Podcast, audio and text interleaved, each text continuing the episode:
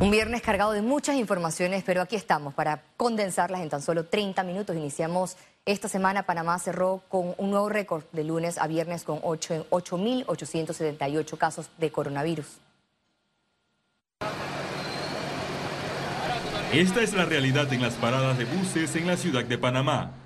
Miles de personas salen a diario a sus trabajos con mascarilla, pero sin guardar una distancia mínima a la hora de abordar el transporte pese a las recomendaciones por cifras negativas. Yo creo que la movilidad, ¿verdad?, constituye uno de los factores. La movilidad eh, exagerada, diría, la movilidad de todos, ¿verdad? Yo no puedo salir con mi esposa, con mis hijos, con todos. O sea, si yo tengo que salir por razones de trabajo, salgo yo. El mes de diciembre a diferencia de otros meses anteriores, nosotros hemos notado que estamos entrando con el pie en el acelerador en todas las variables hemos visto cómo se disparan los números de casos a nivel de todas las provincias, donde se destacan principalmente las provincias de Panamá Oeste.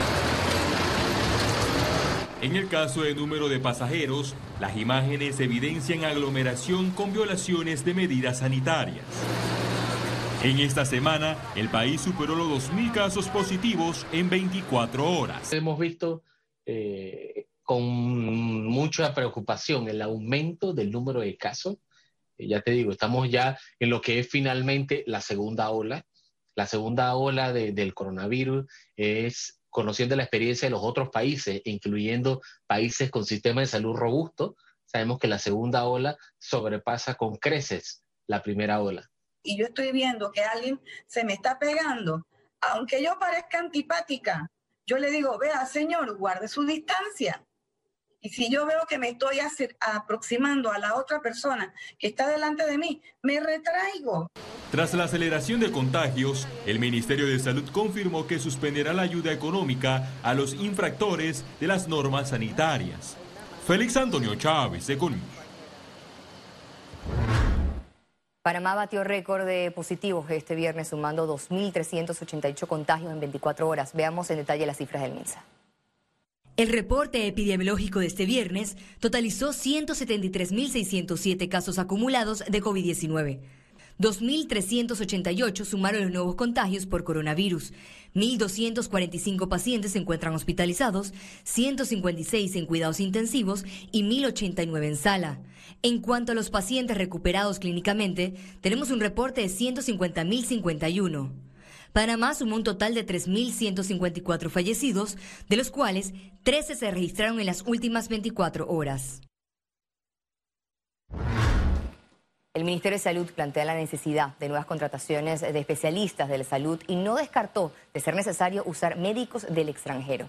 El ministro de Salud, Luis Sucre, y su equipo se reunió este viernes de manera virtual con los dirigentes de las asociaciones de gremios médicos con el fin de debatir sobre la capacidad instalada de todas las unidades hospitalarias del país y estudiar la posible contratación de médicos especializados extranjeros al haberse agotado la disposición de especialistas locales.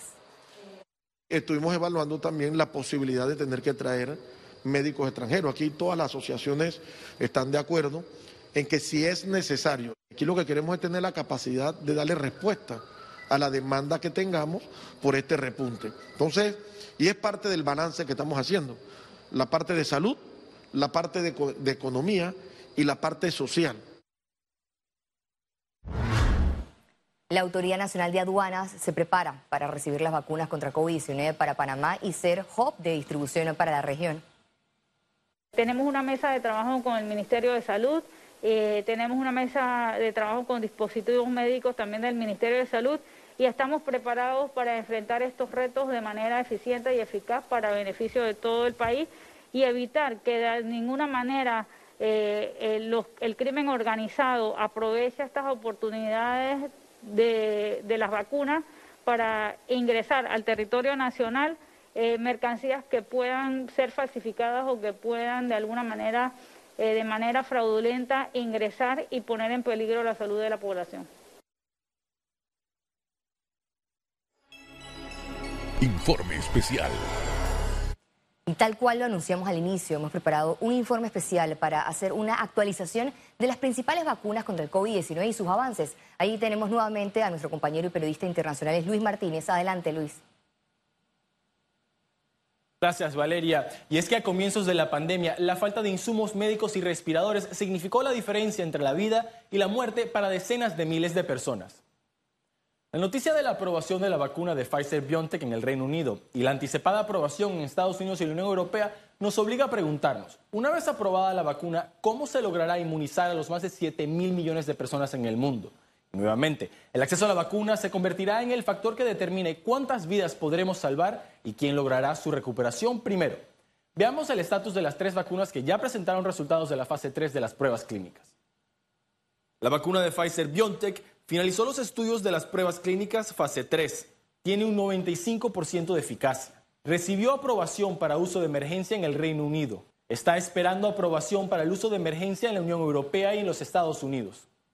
El 10 de diciembre es la audiencia pública del FDA de Estados Unidos. El 29 de diciembre es la audiencia ante el ente regulador de la Unión Europea. Tiene una capacidad de producción de 50 millones de dosis en el 2020 y para el 2021 podrá producir 1.3 mil millones de dosis. Pfizer BioNTech ha realizado ventas a la Unión Europea por 300 millones de dosis 100 millones para los Estados Unidos y 210 millones para el Reino Unido, Japón, Australia, Canadá, Chile y Perú. Recordemos que la vacuna de Pfizer BioNTech debe ser refrigerada a temperaturas subantárticas, razón por la cual su distribución representa un reto logístico que inicia desde su despacho en Bélgica todo el camino hasta su administración a pacientes. El mecanismo de las Naciones Unidas para el acceso equitativo de la vacuna COVID-19, COVAX, no pactó compra de vacunas con Pfizer BioNTech. La vacuna de Moderna finalizó los estudios de las pruebas clínicas fase 3. Tiene una eficacia del 94%. Está esperando aprobación para uso de emergencia en la Unión Europea y en los Estados Unidos. El 17 de diciembre es la audiencia pública del FDA en los Estados Unidos. El 12 de enero del 2021 es la audiencia ante el ente regulador de la Unión Europea. Moderna tiene una capacidad de producción de 50 millones de dosis en el 2020 y una capacidad adicional de 500 mil millones de dosis en el 2021. Moderna ha realizado ventas a los Estados Unidos por 100 millones de dosis, 110 millones adicionales para Japón, el Reino Unido y Canadá. Moderna tiene planes para aumentar su capacidad de producción hasta mil millones por año en el 2021. La vacuna de Moderna también requiere de refrigeración, pero a temperaturas de menos 20 grados. Estas temperaturas son alcanzadas por refrigeradores comunes. COVAX tampoco pactó compras con Moderna a pesar de contribuir para su desarrollo. La vacuna de AstraZeneca aún realiza los estudios de las pruebas clínicas fase 3. De momento tiene una eficacia del 70%. La capacidad de producción de AstraZeneca supera los mil millones de dosis en el 2020 y superará los dos mil millones de dosis en el 2021. AstraZeneca ya ha realizado ventas a los Estados Unidos por más de 500 millones de dosis, la Unión Europea 400 millones y India, Canadá, el Reino Unido, Japón, Indonesia y México compraron mil millones de dosis adicionales. El mecanismo de las Naciones Unidas COVAX adquirió 300 millones de dosis. Lo más probable es que AstraZeneca tenga que repetir o realizar nuevos estudios clínicos. Debido a un error de manufactura, la compañía farmacéutica inyectó dosis distintas a los participantes de las pruebas clínicas. Una generó 62% de eficacia y la otra 92%. No obstante, es importante recordar que la vacuna de AstraZeneca no solo tendrá un costo de producción de tan solo 8 dólares por dosis, sino también no requiere de refrigeración especial. Adicionalmente, los gobiernos de México y Argentina pactaron con la farmacéutica para producir localmente la vacuna, acuerdo que garantiza al menos 100 millones de dosis localmente producidas exclusivas para Latinoamérica, adicionales a las pactadas a través del mecanismo COVAX. 51% de la producción de estas vacunas para el 2021 ya fue vendida y ese 51% de producción solo suplirá a 13% de la población mundial. Según Oxfam del Reino Unido, inclusive si para el primer trimestre del 2021 las vacunas de Moderna, Pfizer, AstraZeneca, la vacuna rusa y la vacuna china todas reciben aprobación, de igual manera, dos tercios de la población mundial no tendrá acceso a ellas sino hasta el 2022. La producción de las vacunas en el 2021 será el nuevo campo de batalla en la lucha contra la pandemia. El director general de la OMS advirtió al mundo de las consecuencias económicas de la, de la equitatividad, distribución de la vacuna y también de los tratamientos contra el COVID-19. Nosotros simplemente no podemos aceptar un mundo en donde los pobres y marginados son pisoteados por los ricos y poderosos en una estampida por la vacuna. Esta es una crisis global y la solución debe ser distribuida de manera equitativa, como un bien público y no como una comodidad privada, que exacerba desigualdades y se convierte en otra razón para dejar a pueblos enteros atrás. En más de un año de gobierno, el presidente Laurentino Cortizo registra 10 salidas de altas figuras políticas en su consejo de gabinete. 50 ventiladores adicionales. Esta semana se conoció la repentina renuncia del ministro de Relaciones Exteriores, Alejandro Ferrer, y el vicecanciller Federico Alfaro. Como reemplazo, el mandatario Cortizo designó a Erika Moines canciller y Daira Cortizo como vicecanciller. En el caso de Andy Ferrer, eh, Panamá pierde, Panamá pierde un gran, un gran canciller. Yo creo que de la altura de Alejandro Ferrer no teníamos de, de Samuel Luis Navarro. En la lista de renuncias y despidos está el ministro de Gobierno, Carlos Romero, reemplazado por Sheila Grajales, quien duró menos de dos semanas en el cargo y fue sustituida por Yenaina Tehuani. Rolando Mirones renunció al cargo de ministro de Seguridad y fue reemplazado por Juan Pino. Juan Antonio Ducrec salió como viceministro de la presidencia. El cargo fue ocupado por Juan Carlos Muñoz, quien también renunció por el escándalo de los ventiladores y fue reemplazado por Carlos García. En plena pandemia, el presidente destituyó a Rosario Turner como ministra de Salud. En el cargo se designó a Luis Francisco Sucre e Ibec Berrío quedó como viceministra. En el Ministerio de Vivienda salió Inés Amudio y Rogelio Paredes entró en reemplazo.